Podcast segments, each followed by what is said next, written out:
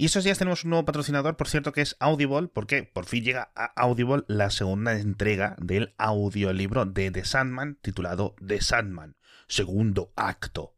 Ya sabéis, la fantasía siniestra que continúa las incursiones del propio Sandman a través de, la historia, ¿no? Antigua Roma, Bagdad, la Revolución Francesa, San Francisco, etcétera, ¿no? Bueno, pues la versión en castellano vuelve a estar encabezada por el elenco de voces del primer audiolibro, Carlos Bardem como Sandman, de narrador principal, Carlos Di Blasi como Morfeo, Minal Hamani eh, haciendo de la muerte, que es yo creo que uno de los personajes clave de la obra en general de, de, Neil Gaiman. Y bueno, en este segundo acto, en este Sandman segundo acto, vamos a conocer a nuevos personajes como Wanda, por cierto, ¿eh? que viene con, interpretado por eh, Samantha Hudson, o los fantásticos Israel Elejalde y Octave Puyades como Destino y Susano, por cierto, genial ese nombre medio griego, medio japonés. Por cierto, por cierto, por cierto, es un audiolibro, con lo cual viene con una excelente, excelentísima banda sonora de James Hannigan, que le han dado un BAFTA. Así que ya sabéis, The Sandman, segundo acto, exclusiva en Audible, y lo deja donde acabó el anterior audiolibro, que creo que fue el, audiolibro más escuchado en España en todo 2021. Así que ya sabes, no te lo puedes perder. No solo tienes The Sandman y The Sandman segundo acto, sino que tienes miles de audiolibros y podcasts exclusivos en audible.es.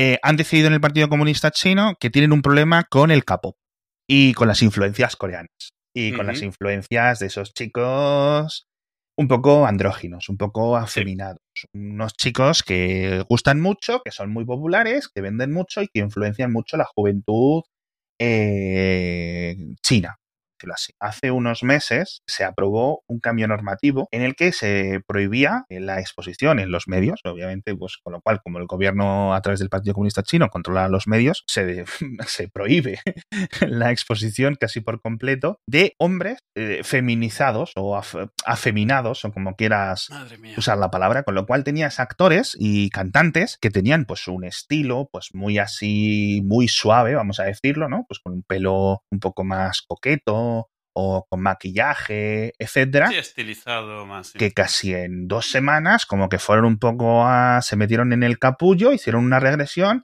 y les, básicamente, pues esos, sus agentes y sus representantes le han dado un lavado de cara y ahora tienes a un tío que lo único que hace es levantar pesas ¿no? Y mostrar su bigote y su barba poderosa, por decirlo así, Cosas. en sus redes sociales. Y es eh, muy gracioso porque, por una parte, la anterior imagen de ese actor o de ese cantante podría haber estado diseñada completamente hacia esa feminización. Sí. Simplemente por motivos de ganar dinero, perfectamente. O sea, Sí, ningún, ningún problema. Y ahora se dice, bueno, pues esto ya no vende o no nos dejan vender este estilo, ¿no? Pues lo cambiamos a, a algo mucho más masculino, canónico, por decirlo de alguna forma, ¿no?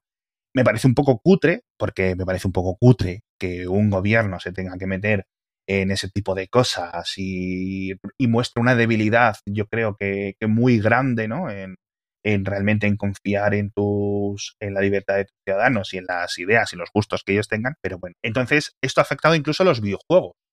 Videojuegos muy populares que se producen en China, como puede ser el Genshin Impact, uh -huh. eh, hay varios personajes, ahora mismo no recuerdo el nombre, que han cambiado de la noche a la mañana. Sí. Hay un personaje pues, que era un chico, un niño, o así un chaval adolescente, mmm, fantástico, es decir, no era humano, humano, como podemos entender, es un mundo fantástico en el que se desarrolla ese juego, pues que antes era un poco más así y ahora es un personaje que te parte la cabeza, ¿sabes? Entonces es muy curioso y me da, me da, mucha, me da mucha pena, porque oye, es un juego increíblemente popular. Yo creo que la gente no sabe, o mucha, hay muchas generaciones y muchos demográficos en España y en otros países, y muchos nos están escuchando ahora mismo, que no saben lo increíblemente populares que son dos cosas: el fenómeno Genshin Impact y el fenómeno Roblox. Sí. Yo hace poco no lo sabía. Yo simplemente es por osmosis, ¿no? Lo he, ido, lo he ido aceptando como decir, joder, ¿cómo es posible que esto sea tan popular? Es decir, nunca se te escaparía que el pop es popular en España, o que el reggaetón es popular en España, o que el sí. fútbol es popular en España. Pero es que hay gente que realmente no sabe que hay múltiples generaciones con un porcentaje alto de la población enganchado a este tipo de, de sensaciones culturales que son el Roblox y el Genshin Impact. Es una locura, tío. Sí. De hecho, fue un, la Japan Weekend la convención, la feria más grande, yo creo, de España a día de hoy. No sé si el Salón del Manga del Japón sigue siendo, en su momento, sí era el referente. Yo creo que la Japan Weekend de, de Madrid la ha ido cogiendo un poco de, por lo menos, de velocidad ¿no? y de cara. Y estuve por allí el sábado, mi mujer tenía una mesa, un stand para vender, que le fue muy bien.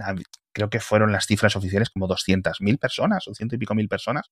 A 15 euros de entrada, ¿eh? Es decir, no era un plan, bueno, cualquier persona. Y me parece que estaba el metro cerrado o algo así, por, por obras o algo así. O sea, la cantidad de gente que había fue increíble. Eh, tres pabellones completos. Yo me acuerdo de ir hace dos años o tres, algo así, y había un pabellón. Y ahora son tres. Es decir, el fenómeno este eh, sigue creciendo. Eh, esto lo hemos comentado en otros episodios de este programa y vuelvo a insistir. Yo creo que esta ya es la primera edición en mi vida que yo ya me siento como un viejito eh, en estos sitios. Me siento un poco como no fuera de lugar, pero sí que me siento un poco más desbloqueado, es decir, yo voy como un poco más eh, ajeno, pero me siento, me sigo sintiendo involucrado. Pero creo que, creo que es la primera vez, sin ser un estudio realmente científico, es decir, no me puse a contarlo, pero creo que es la primera vez que en una convención otaku hubo más chicas que chicos lo cual es un cambio biotectónico. Sí, es, un hito, es un hito importante. Fácilmente en los salones del manga de Japón a los que iba yo a principios de siglo, fácilmente era quizás un 9 a 1 o 90 a 10%, pero sí 80 a 20. Es decir, una mujer por cada cuatro chicos, más o menos. Que ahora esté a la par o incluso un poco ligeramente superior, dice muchísimo de lo que se ha normalizado y lo que se ha popularizado. Esa es una de mis observaciones. Mi siguiente observación es que ha dejado de ser algo más japonés a algo ser un poco panasiático. Me explico. Ya no solo tienes el anime, el manga, los grupos J-pop, ¿no? Como tres puntos referenciales en, esta convención de celebración. En, siempre ha habido un poco, pues eso, el karaoke, las artes marciales, eh, pues algunas un poco exposiciones de, oye, la cultura, ¿no? Eh, la comida, la historia, el lenguaje, academias para aprender japonés, sino que ahora yo creo que se le puede eh, decir que hay eh, como unas, em, unos adentramientos de lo que es lo coreano y de lo que es lo eh, chino dentro de, estas, em, de esta convención principal, que sigue siendo principalmente japonesa. Es decir, es como si haces un salón de lo español y de repente mm, ves ahí cosas portuguesas o cosas italianas, ¿no? Sí, lo, lo, que no siento, lo que no, lo que no estoy yo muy seguro es si es porque se está abrazando más o porque mucho de esto lo que está es replicando el estilo o lo que ha triunfado de Japón. Y lo digo desde la ignorancia, pero por ejemplo, muchos de los juegos chinos que se han popularizado y que la gente piensa que son japoneses son por la estética, como el Genshin Impact. Parecen anime japonés y al final es un estilo que, estás viendo. Y el K-pop se parece mucho al J-pop, solo que está como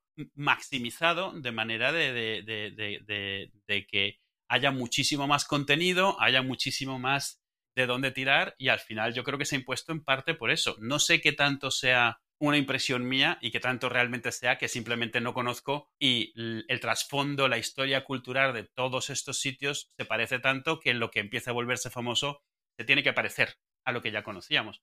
Pero la impresión que a mí me ha dado es que son cosas que se parecen a lo asiático que ya era popular. El problema es que asiático para nosotros era principalmente japonés, porque lo que asociábamos con chino era este chino falso occidentalizado, las, las, eh, los restaurantes chinos cuya comida no es china, el típico rojo dorado y dragones de estos restaurantes hechos para Occidente realmente. Y no sé, no sé qué tanto sea simplemente, simplemente, a ver, no por hacerlo menos, que es que hay un, punto común de origen de mucho del estilo, del arte, de, de las costumbres, y eso hace que se parezcan entre sí, como a lo mejor se pueden parecer entre sí, yo que sé, bailes entre España y Portugal, porque tienen un origen bastante común. Sí, a, ver, hay algo, hay, hay parte de que, digamos, eh, tanto Corea como China han mirado a ver qué es lo que funcionaba de las exportaciones culturales japonesas y de la industrialización del entretenimiento japonés. Es decir, eh, qué hace que Hello Kitty, qué hace que Pokémon, qué hace que el Walkman, qué hace que X triunfe, ¿no? Fuera de Japón, siendo algo tan, tan específico. Es decir, ¿por qué un niño de España, un niño de Noruega, un niño de México, un niño de Colombia conoce Doraemon?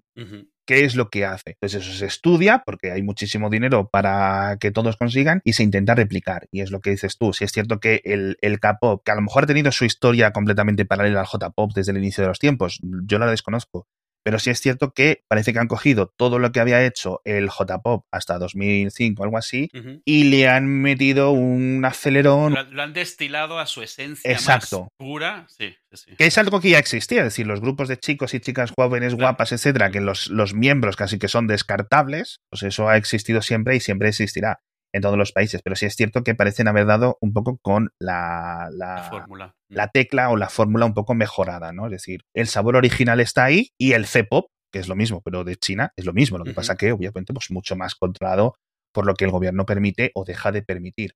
Sí es cierto que Genshin Impact y otros videojuegos que triunfan, especialmente en plataformas móviles, con el free to play y todo esto, y en PCs, sobre todo en PC, recordemos, esto es muy de PC también, imitan la estética, lo que se conoce fuera como la estética anime, pero eso yo creo que ya está cooptado, que creo que es el término. Es, decir, ya todo el mundo ha adoptado eso como, por ejemplo, cuando, es decir, no necesitaba ser un pintor del norte de Italia, una vez que ellos, deciden, ¿no? Decir, oye, eh, somos un grupo de pintores del norte de Italia en el siglo XIV. Vamos a empezar a hacer las cosas como hacían los griegos hace 20 siglos. Vamos a hacer el mismo tipo de estatuas, vamos a hacer esas cosas. Entonces, ¿qué pasa? Pues que un holandés que pasaba por ahí, un sevillano que pasaba por ahí decía, hostia, esta es una nueva forma de pintar, o una nueva forma de ver las cosas, o la arquitectura, lo que sea. Vamos a adaptarlo. Es lo mismo, es decir, el hecho de que las catedrales del norte de un país y del el sur de otro país cercano se parezcan es muy similar ese proceso, ¿no? A que el Genshin Impact, siendo chino, tenga una estética de origen japonés, ¿no? es, pues es, como el rock o el rap, que tú puedes, mm, te puede gustar y puedes empezar a cantarlo y jamás haber oído los orígenes étnicos de ninguno de los dos. Exacto, es muy curioso. Entonces sí es cierto que ya te digo, yo creo que de hecho justo eh, Genshin Impact fue el cosplay que yo más vi. También es cierto que en, esta, en esta feria, en la, en la Japan Weekend, pues eh, da mucho juego porque son como 55.000 personajes los que hay. Es decir, que puedes disfrazarte del que más te guste y tienes... Que no deja de ser un gacha a final de cuentas. Entonces... El, no, el juego, bueno, el juego, a ver, tienes, ya, ya os he dicho que mucha gente lo subestima porque comenzó como una especie de clon del Zelda, pero yo creo que es un fenómeno mucho más grande. Que tiene sus cosas de World of Warcraft, tiene sus cosas de Zelda, tiene sus cosas de, pues eso, de conseguir los personajes de una forma u de otra, etcétera. Sí es cierto, eh, como dices tú, tipo gacha, pero eh, eh, y entonces eso da mucha libertad a los cosplayers, ¿no? A los, a los que se crean sus propios disfraces. Con lo cual yo creo que sí, en total, sí vi mucho. Obviamente sigue habiendo pues algunas series referentes de origen japonés, el Kimetsu no Yaiba, esto de los demonios, el Boku no Hero Academia, que es una de,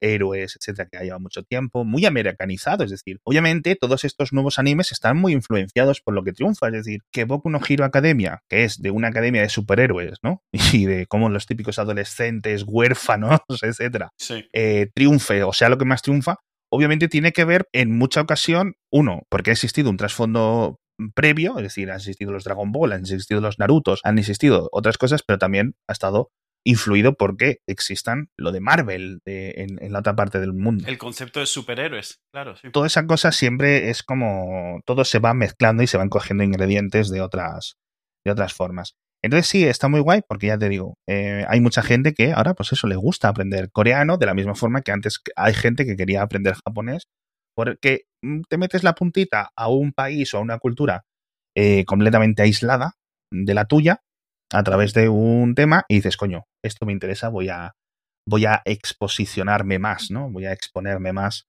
a, eso y me parece algo bonito porque ya te digo, eh, mucha gente joven y mucho respeto, muchísimas banderas del orgullo, es decir, algo que también ha cambiado muchísimo en los, bueno, fíjate, lo comentábamos antes con Aquino y quien viva, ¿no? Estos 20 años de diferencia desde entonces eh, hay mucha más aceptación. Eh, antes eh, un personaje un poco feminizado en un anime era ridiculizado, ¿no? Casi. y la sociedad japonesa es la que era y la sociedad española es la que era. Y ahora no, o sea, es que te lo juro, o sea, fácil 30 banderas de, de diferentes tipos de orgullos y diferentes tipos de identidad sexual eh, que vimos por ahí cada uno. Por eso, porque al final, eh, dentro del cosplay y dentro de ese tipo de, de, ideas, hay un concepto muy básico que es que durante ese fin de o durante ese momento puedo ser mi yo, no el que está tapado, pero un yo no más extravagante tampoco, pero sí un yo diferente durante unos momentos, ¿no? No tiene por qué ser ni mejor. Tu fursona. No, no necesariamente hacia ese estilo, sino simplemente algo divertido, algo que a lo mejor no puedo hacer el resto de mis días porque mm. no es la ocasión o no es el contexto. Me puedo ver con personas con las que comparto unos intereses. O porque no lo puedes hacer solo. Exacto, exacto. Entonces está muy bien, está muy bien porque me recordaban cosas de hace mucho tiempo para mí. De eso, ves gente que solo te hablas con internet y que justo pues habían cogido el autobús más barato para acercarse hacia ahí, poder verse y poder reunirse y poder pasar un fin de semana eh, juntos o tres días o lo que fuera. Y así que muy, muy guay la experiencia, muy lleno de gente, eh, muy bien gestionado, yo creo, ¿eh? Toda la gente muy ordenada y la verdad es que sin, sin mayores problemas. Y ya te digo, o sea, el tema de las mujeres me ha gustado mucho me ha gustado mucho porque por, es muy raro ver colas en los, bar, en los baños femeninos en una convención otaku. Es algo a la que creo que no me voy a acostumbrar nunca, pero bienvenido sea. Simplemente tuvo que darse cuenta la industria de una cosa, es decir, las mujeres también gastan dinero. El momento en que empiezas a atender a todo este demográfico desatendido y dejas de centrarte en vender Narutos y Dragon Balls, mm. resulta que ganas más dinero. ¿Quién lo iba a decir? ¿Quién lo iba a decir? En fin. Va a ser gracioso si uno de los principales conductores de apertura de mente en el mundo es el capitalismo.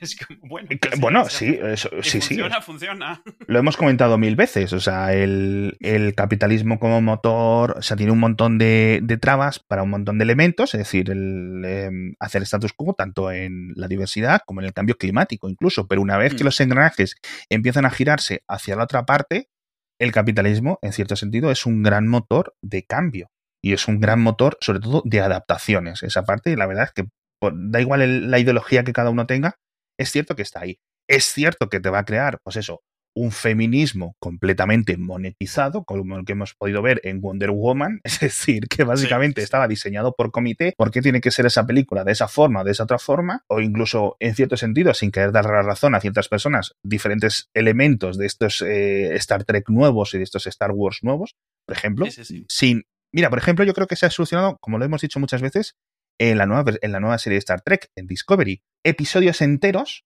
enteros en el que el 90% de las frases y de todo lo que ocurre son personajes femeninos. Y no hay ningún momento en el que se sienta forzado, como si se sintió forzado quizás en algunos momentos en, ese, en, el final de Endgame, en el que de repente justo se habían juntado todas las chicas, superheroínas, etcétera, en una escena. Eso se siente forzado, WandaVision no se siente forzado, Star Trek Discovery no se siente forzado, pero sí es cierto que detrás de todo eso está el capitalismo, en cierto sentido. Claro. Em, pero, la, diferencia ahora, yo creo, es, por ejemplo, comparado con algunos episodios incluso de Star Trek, en su momento era que cuando aparecía algo de esto era muy, muy obvio que se estaba haciendo por esto, que se viese, o sea, era lo raro del episodio. Mientras que ahora ya es, o sea, donde antes era, eh, en algún episodio tenemos que traer un gay o alguien que cuestione los, los, los, géneros. Eso era una excepción. Luego se volvió como, en la serie tenemos que tener un gay. No estoy diciendo que esté bien o mal, estoy diciendo cómo fue evolucionando, hasta que llegó un momento en el cual eso ya no es, eso es lo normal. Y entonces ya la serie pues intenta meterse más eso, más representación, más lo, lo integra en la historia. Eso es. En vez de que sea, tengo un gay igual que tengo un Klingon. Como su personaje Exacto. el gay. No es lo mismo la exploración de un concepto que en Star Trek se ha hecho siempre, pues por ejemplo, a través de la especie alienígena. Oye, en esta especie alienígena resulta que solo hay un sexo. Uy, qué curioso. ¿Cómo se podría organizar una sociedad si solo hubiera chicos o el equivalente a chicos, no? O incluso otras veces que ha habido, eh, se ha explorado el tema del poliamor los de Nobulanos estos, ¿no? Que a mí me flipó mucho. De repente, eh, ya décadas después de empezar Star Trek, te meten una sociedad en la que cada persona tiene tres esposas, cada señor tiene tres esposas, pero es que cada vez cada una de sus tres esposas tiene tres esposos. Con lo cual las relaciones son como exponenciales, es decir, la cantidad de cuñados que puedes tener es increíble y que se lleva con una completa naturalidad porque es lo que hay, es decir, el concepto de tener no solo tus hijos con esa señora, sino tus hijastros completamente en tu casa metidos, etcétera, está muy guay. Y es muy raro porque se mete como exposición. Otra cosa será cuando en el futuro quieren decir, oye, hay que meter un personaje poliamoroso eh, dentro de, la serie y lo vamos a meter, como dices tú, como si fuera algo completamente natural. Es un poco extraño que haya androides antes que personajes no binarios, teniendo en cuenta que el androide es algo que no existe en la vida real y los no binarios siempre han existido, pero con diferentes niveles de, visibilidad o de eso. Entonces, está guay el, el, capitalismo sea un poco una máquina de importar eso, pasar de la exposición o de la exploración. por lo menos el normalizarlo, aunque sea por estar aprovechándolo, pero no deja de ser exposición y de estarlo normalizando. No podemos, no podemos evitar y saber que se está simplemente haciendo porque da más dinero que no hacerlo. Sí. ¿Vale? pero al menos se está haciendo, que creo que es algo, algo bueno. Yo creo que ese es el buen resumen de todo. Hay una cosa aquí interesante y es que si en una familia está viendo una familia está viendo un programa y el intolerante de la familia se queja de algo que está pasando, tres de la familia que a lo mejor no le habían dado momento para ver de qué iba, se lo plantean más. Eh, hay una discusión donde antes no la había, aunque sea porque alguien se está quejando, se vuelve algo que se habla y que existe en el mundo y no es tan fácil hacer como que no. Y de repente te tienes que posicionar, aunque sea una tontería, ayuda, ayuda hasta eso, ayuda. Hablar de las cosas, aunque sea para quejarse, siempre ayuda, es mejor que hacer como que no es. Y hace que no sean eh, algo que sacas eh, un poco a la fuerza. Hay un episodio entero de Babylon 5 donde hay dos facciones que se pelean entre ellas, los púrpuras y los verdes. Y la mitad del episodio es tratar de que se reconcilien o lo que sea, y de repente alguien descubre que que te toque si seas púrpura o verde es un sorteo. Y una vez que te toca ese color, odias al otro color, pero el año que viene te puede tocar el otro. Pero es claro, es poner un poco, tratar de, muy obviamente, estás haciendo un episodio entero para mostrar lo absurdo de las tribus o lo absurdo de odiar a alguien solo por lo que sea. Mm. Pero se nota mucho y, mm. es mejor lograr meterlo de forma orgánica, que sea algo normal que sucede. Y que sucedan los conflictos que sucederían en la vida real, no. Está guay que se haga por interés propio, es decir, por ejemplo, cuando el Star Trek originalmente, pues sí es cierto, eh, Roddenberry, yo creo que por lo que os he leído, tuvo que luchar mucho para que Uhura fuera una, una, señora negra que estuviera en la serie, que tuviera voz y que no fuera simplemente alguien que pasaba por ahí, ¿no? Obviamente en Estados Unidos de los 60 pues era difícil, yo imagino que en la España de los 60 hubiera sido directamente imposible, ¿no? En esa época, bueno, pues a lo mejor eran temas tabús que simplemente ahora pues nadie los considera tabús. Crean una cierta fricción durante su exposición inicial, pero creo que esa fricción es meramente temporal. Eh, da pie para muchas guerras culturales rápidas de quitar y poner, pero recordemos siempre que son dramas inventados. Esa es la perspectiva que tenemos que tener en cuenta. Yo creo que eso es lo más la clave y que ayuda mucho a no sé si usar la palabra normalización porque la hemos usado ya mucho, pero pero es cierto que hay algo hay algo por detrás. Lo cual me dice mucho de cómo van con el tema de Friends en China que me parece un poco la verdad que la verdad que me ha ¿cómo decirte? Me ha decepcionado bastante 2022, ah. tío, ¿sabes? Que no espero mucho, pero joder. Sobre todo porque es, es, algo que no es sutil, ¿sabes? Hay cosas que sabes que se hacen y eso y son sutiles. Exacto, es que es cutre, es cutre. No lo eches, ya está, tío. Ya lo, no lo eches. El otro día decían que en, en, Rusia no se iba a poder vender eh, los no sé qué expansión nueva de los Sims, porque una expansión de los Sims 4, porque hay una pareja homosexual y no se puede literalmente, según un cambio normativo ruso también de hace pocos años, porque me dice, no, es que es una ley del 1935, tal. No, es una ley nueva de hace siete años, algo así, creo. Y que está prohibido representar homosexualidad. O sea, es que es una locura absoluta que ese tipo de cosas eh, existan. Pero bueno, imagino que habrá burradas mucho más grandes en muchos países. O sea, que, tampoco se le puede decir mucho. Peacemaker, ¿lo has visto? Sí, perdón. Por fin, creo que las intentado, me las has intentado meter al principio con Peacemaker. He visto tres episodios. te leía que no te convencía demasiado. está, bien, está bien, está bien. James Gunn haciendo James Gunn haciendo el ganso. O sea, perfecto. Dámelo más. y, una serie entera, sí. Tengo ningún problema con que me lo des, la acabaré de ver, etcétera. Yo Encina, muy gracioso. El cast, muy variado. O sea, el cast, el reparto, eh, muy variado. Yo creo que cada uno entona eh, lo que tiene que hacer, etcétera. Una historia interesante que me adentra a mí dentro de unos personajes que creo que son hasta de serie C. que nadie se acuerda. Eh, resulta que el padre es un neonazi o un superhéroe neonazi o yo qué sé qué historia. Es, el Terminator 2, además. Y amigo de Dana Scully en las últimas temporadas de X-Men, de X-Files. Entonces es gracioso porque ver que ahora es, es neonazi. Bueno, ok, perfecto. Guay, la acabaré de ver, pero yo creo. Y el opening me gusta muchísimo. La gente que no haya visto el opening, por favor, simplemente sin spoilers, Peacemaker Opening en YouTube y os lo vais a ver, porque es una sacada de olla eh, que no, o sea, que yo creo que de hecho, creo que hay un episodio, un corto, un mini documental de estos en los que mm, eh, o sea, los actores enterándose de que hay que hacer eso, ¿sabes?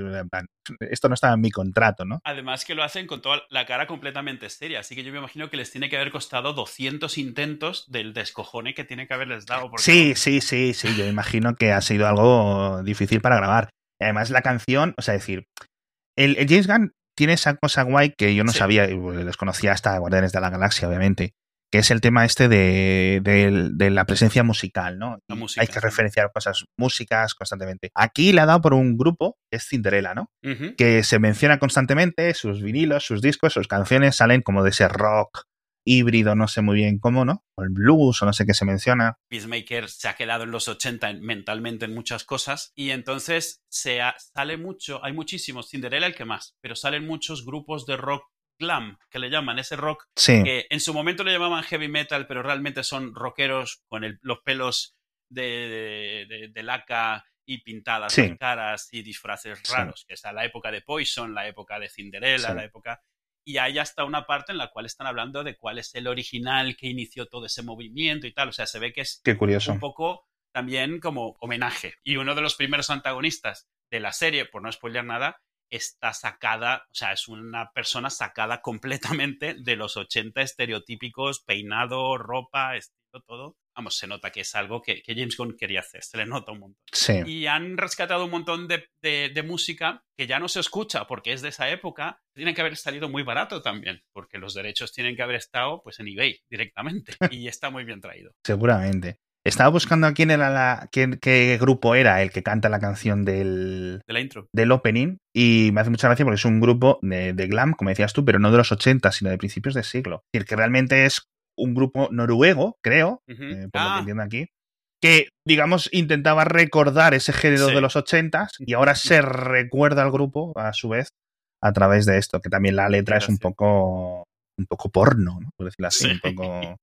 ¿No? Que si quieres, quiere, do you wanna taste it, quieres probarlo, ¿no? Sí, sí. Y es gracioso. Pues nada, yo creo que seguramente esté en los tops de Spotify la canción ya, o sea que este grupo le ha venido, vamos, fantástico. Pues esta la pusimos, le había estado diciendo varios días Itzel, y en el primer episodio y segundo me dice, pues la veo buena pero justita, ¿eh? Y tal, me dice, digo, ya, vale, pues no hubo manera de quitársela hasta que se terminó. Buena justita, enganchada se enganchó hasta el último episodio de seguido, todo el fin de semana sin parar. Sí, es que yo creo que hay algunas cosas que están ya que los creadores de estas plataformas tienen las fórmulas. No, y James Gunn en particular ha dado con una fórmula que funciona muy bien. Escuadrón Suicida, las de Guardianes de la Galaxia. Sí, ya te digo, yo a mí Escuadrón Suicida tampoco, tampoco me, no me... A lo mejor es que no es tu estilo. Es posible, porque no es normal que ni tanto ni la primera ni la segunda me hayan encajado. Entiendo el rollo gamberro, entiendo el rollo eh, hacerlo de una forma completamente casi paródica. Me gusta, pero no es algo que yo diga, hostia, me la voy a volver a ver esta película porque me encantó. Hay un montón de pases de cosas que no me... Como que ni me...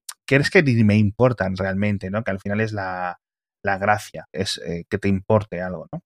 Así que bueno, yo creo que aquí intenta explotar un poco bien ese personaje que no se aprovechó mucho en la película y con un actor que se le puede sacar mucho más, más jugo. Algo sorprendente de John Cena, lo bien que lo hace como actor y como alguien que se está burlando de sí mismo en tantas cosas, pero quiero decir que no es un mal actor. Estas cosas que es cierto que es un estereotipo mental, pero que no te lo esperas. Alguien que de lucha libre, que es todo músculos, pues te imaginas que será pues pues patoso hasta actuando. Y resulta que no, que lo hace bastante bien. Es que yo creo que aquí hay, no sé si el tema de los estereotipos, que conseguir dirigir bien a un actor es su propio arte.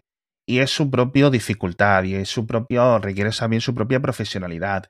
Si es cierto que a lo mejor, pues no lo puedes poner en el nivel de algún actorísimo de estos típicos de teatro que te pasa de Broadway al teatro, más teatro, a una peli de superhéroes, etcétera, pero creo que hace una cosa buena y es que te limita un poco o te dice, joder, si este actor es bueno, ¿cuántos otros actores realmente, mm, o, los actores que yo considero buenos, son más porque los, los, personajes que tenían eran buenos que otra cosa, ¿no? Que podemos retrocedernos un poco. ¿Y por qué han acertado con su personaje? Al caso de, de, Anakin Skywalker, de Hayden Christensen, que mm, comentábamos al principio, ¿no? ¿Cuánto es el personaje, cuánto es el trabajo del actor y cuánto es el trabajo del director? Algo gracioso de, de los episodios de Peacemaker es que todos tienen escena post créditos pero no es realmente una escena de la historia, sino es una escena que en el episodio dura, dura X y en la escena post créditos dura el triple. De en casi todos los casos se nota que es que están improvisando y que en algún momento tuvieron que cortar la escena, pero vamos, que está todo el mundo descojonándose incluso.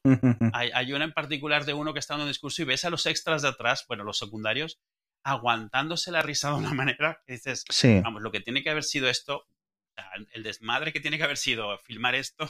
O que viene de una, de una toma diferente de la misma escena o algo así, ¿no? Mm.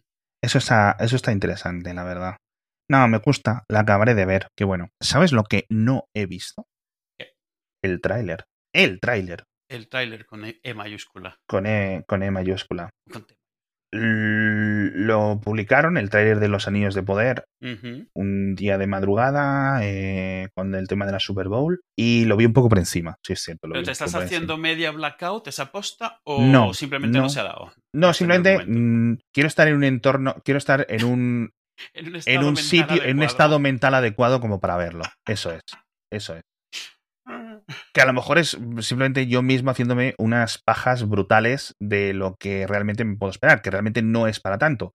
Pero es, es algo que llevas tanto tiempo esperando, pues sinceramente no sé qué hacer una vez que lo tengo, que es una de, los, de las grandes condiciones humanas, ¿no? Terribles el, luchar por algo, esperar por algo y qué hacer cuando lo tienes. Eh, cuando acabes la universidad, te gradúas y qué. ¿Cuál es tu plan para el día después de la graduación? ¿O qué es lo que eh, quieres imaginar que estás haciendo mientras haces la graduación? O una vez que consigues el trabajo de tus sueños, llegas el primer día a esa oficina. ¿Qué está ocurriendo? ¿Qué estás haciendo? No has planificado ese primer día. Lo que has planificado es conseguir el trabajo.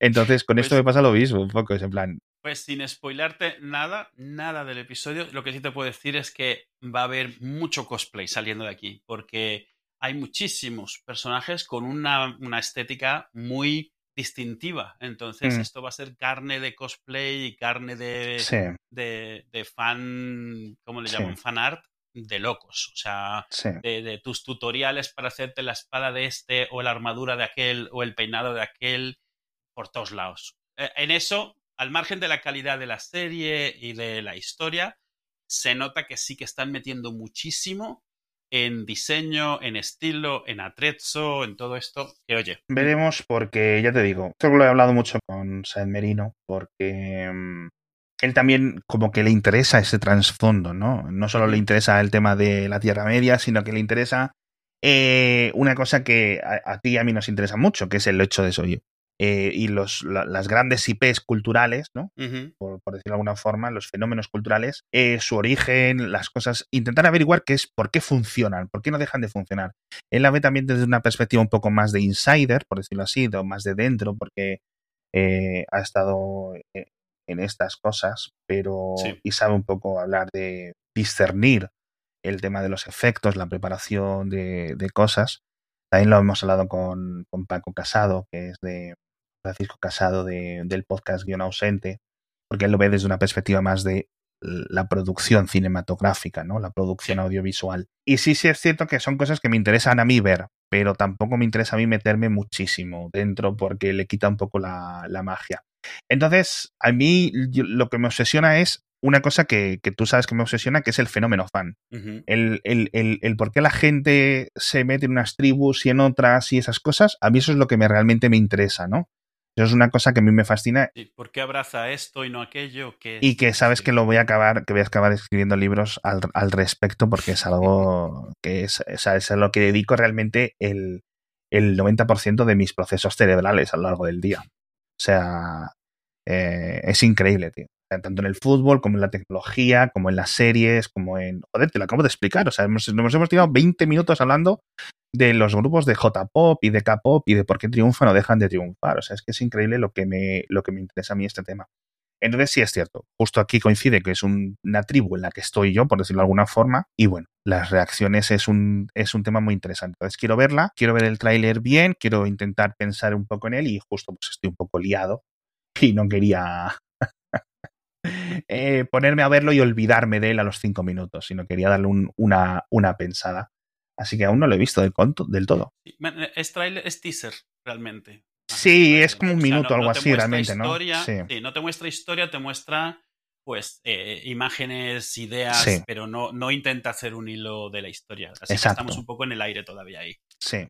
Guay, guay. Pues nada, en principio esto es para septiembre, con lo cual, bueno, fíjate, vaya año, ¿no? Eh, dos de mis obras canónicas favoritas tienen una adaptación. Mucho, y con, cariño, al margen de si sale bien o mal, o sea, metiendo, o sea, una adaptación en forma, como Dios manda. Otra cosa es qué tal salga, pero que no está haciéndose a ver qué tal, o sea, ¿cómo dirías? De bajo presupuesto ni para rellenar un hueco. Sino... Exacto, una explotación por explotación, como, como puede ser la de eh, Daredevil. Dan, ¿Cómo era? ¿Daniel qué? Dan Defensor. Dan, Dan Defensor de Ben Affleck, ¿no? es que, oye, en el disfraz tiene dos Ds. Tienen que hacer algo con esas dos Ds. Dan Defensor, tío. Qué increíble. increíble. Increíble. Pues eso, ¿sabes? Que la de Daredevil con, con Ben Affleck, etcétera, pues sí que. Si estaba Kevin Smith por ahí metido, ¿no? sí, sí, sí. O sea que, joder, que se supone que deberían de tener un poco de, de mano o de esas cosas, pero. ¿Y John Favreau? Y John Favreau, ciertamente. Happy, sale happy. Ciertamente, John Favreau en, en una película de Marvel. Y al final, entre John Favreau, Filoni y tal, pues están resucitando precisamente por eso, porque conocen muy de cerca tanto el material y les dejan suficientemente mano ahora, eh, hoy en día, y suficientes millones y suficiente libertad creativa como para poder hacer cosas que funcionan con una resolución de producción mínima. Es decir, que es muy difícil encontrar eso. Es decir, eh, lo hemos visto con la adaptación de película de Airbender.